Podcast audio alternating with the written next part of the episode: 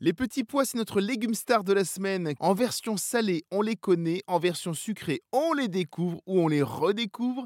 Mais savez-vous qu'il y a une autre partie des petits pois qu'on l'on jette régulièrement? La cosse. Grossière erreur. Nous sommes allés voir la jeune chef Rebecca Beaufour du restaurant Dante à Paris. Elle nous donne une petite astuce anti-gaspi ultra intéressante pour ne justement plus jamais jeter les cosses de petits pois. C'est euh, l'oublier. Soit on la passe en compost, mais on peut aussi la manger, elle est comestible. Donc nous aujourd'hui, on va faire une recette de velouté de cosses de petits pois. Génial Alors comment on fait?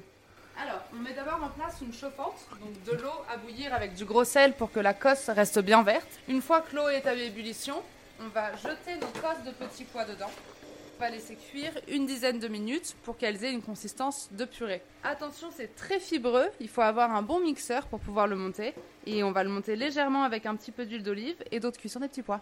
En attendant, on va se préparer une crème montée aux quatre épices. Donc c'est très facile. Vous prenez un cul de poule rond, ce sera plus facile pour le monter. Une crème très froide, vous pouvez la passer 5 minutes au congélateur. Pareil, ça va aider au foisonnement. Le foisonnement, c'est faire monter la crème. Et la petite astuce, c'est de rajouter un tout petit peu de 4 épices et à la fin on rajoutera un petit filet de sirop d'érable. Là, elle est prête? Ouais, il faut incorporer, euh, alors que 2-3 minutes, hein, à avoir incorporé de l'air, le foisonnement est bon.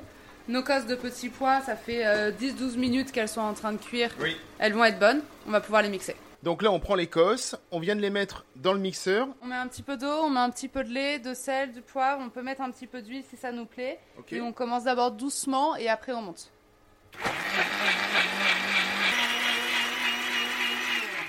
Une fois que c'est bien mixé, C'est joliment mixé. voilà, on va le passer au chinois étamine pour euh, se débarrasser de toutes les fibres.